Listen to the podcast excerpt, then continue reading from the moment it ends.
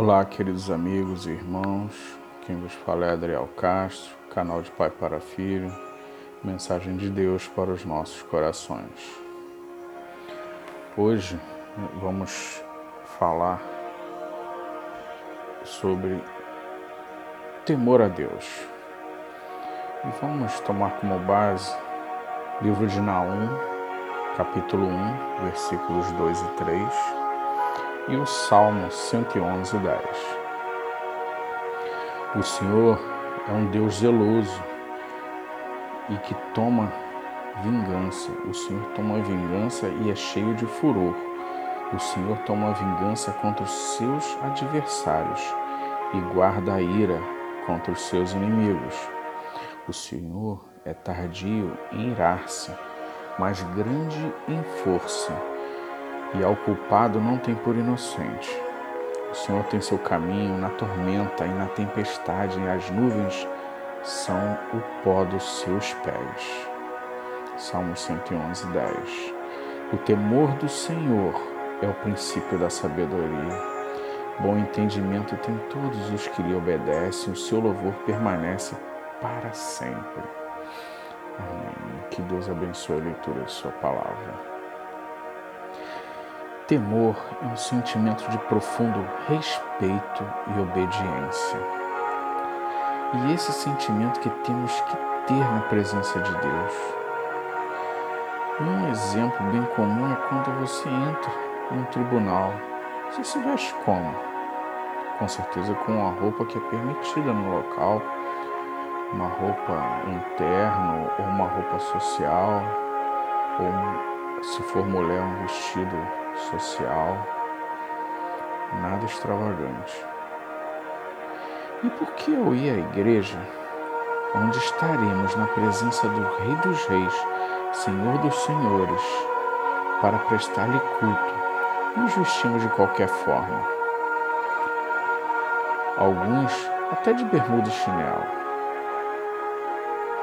Eu nem vou entrar muito nesse questionamento, porque isso pode gerar discussões em questão a,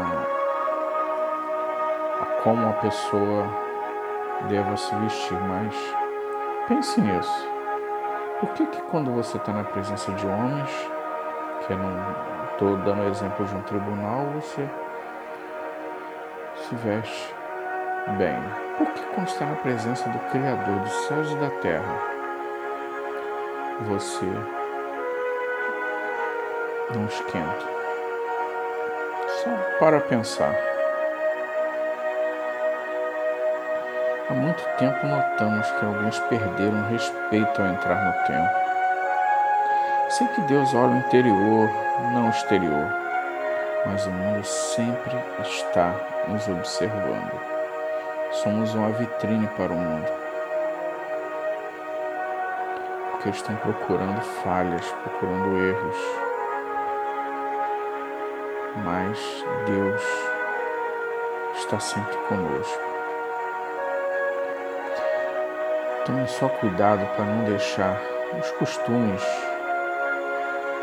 do mundo, de outras religiões, entrar nas igrejas e que com isso o sentido do culto vai mudando e vai distanciando o povo de Deus. O povo de Israel foi aceitando os costumes de outras religiões, foi se acomodando, se acomodando, e por isso Deus deixou o povo de lado. E a consequência foi escravidão na Babilônia. Olha bem, foi escravidão na Babilônia.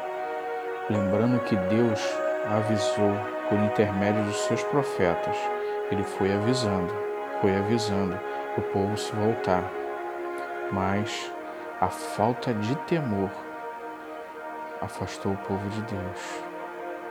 E foi que Deus não tomou por inocente, como está lá no versículo de Naum, e fez uma correção duríssima no povo de Israel. E a falta de temor, repito, nos afasta de Deus não vamos deixar isso acontecer conosco, com nosso povo. pois Deus enviou seu único filho para nos salvar. Não tem outro meio. Não fique achando que por você ser uma boa pessoa, por você estar tá trabalhando na igreja, tem o cargo, mas mostra os frutos do arrependimento na sua vida. Mostra, deixa Jesus brilhar na sua vida. Vamos ficar atentos e não deixar costumes de outras religiões entrar nas igrejas e nos afastar de Deus.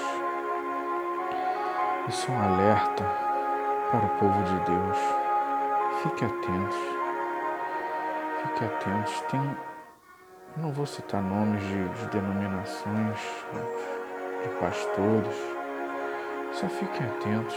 Faça como os bereanos, que nós já falamos em podcasts anteriores. Leia a palavra, estude a palavra, ora, medita e Deus vai te mostrar não é porque um alguém lá na frente está pregando até o que eu estou falando agora. Vai olhar na Bíblia, vai olhar, ver se é verdade mesmo, se Deus castigou o povo, se eles foram escravos na Babilônia. Se você ainda não leu essa parte, vai lá ler. Você vai ver ali no decorrer de Jeremias, Daniel, tudo isso que eu estou falando, Isaías, Deus avisando, Deus avisando não tomou o povo por inocente. Eles preferiram adorar a outros deuses, porque já chegou o ponto de deixar Deus de lado e adorar outros deuses. Olha que absurdo. Um Deus que cuidou deles, tirou eles como um forte do Egito. E um Deus que nos tirou do lamaçal do pecado, da escravidão do pecado. E a gente vai deixar esse Deus de lado? Não pode, gente. Deus é maravilhoso e eterno. É bendito para sempre. Amém. Não deixe isso acontecer, povo de Deus. Fique alerta. Fique alerta, igreja. Cuidado com as superstições dentro da igreja. Cuidado Muito cuidado, fique alerta. Que Deus te abençoe, rica e abundantemente. Não ouse faltar no céu.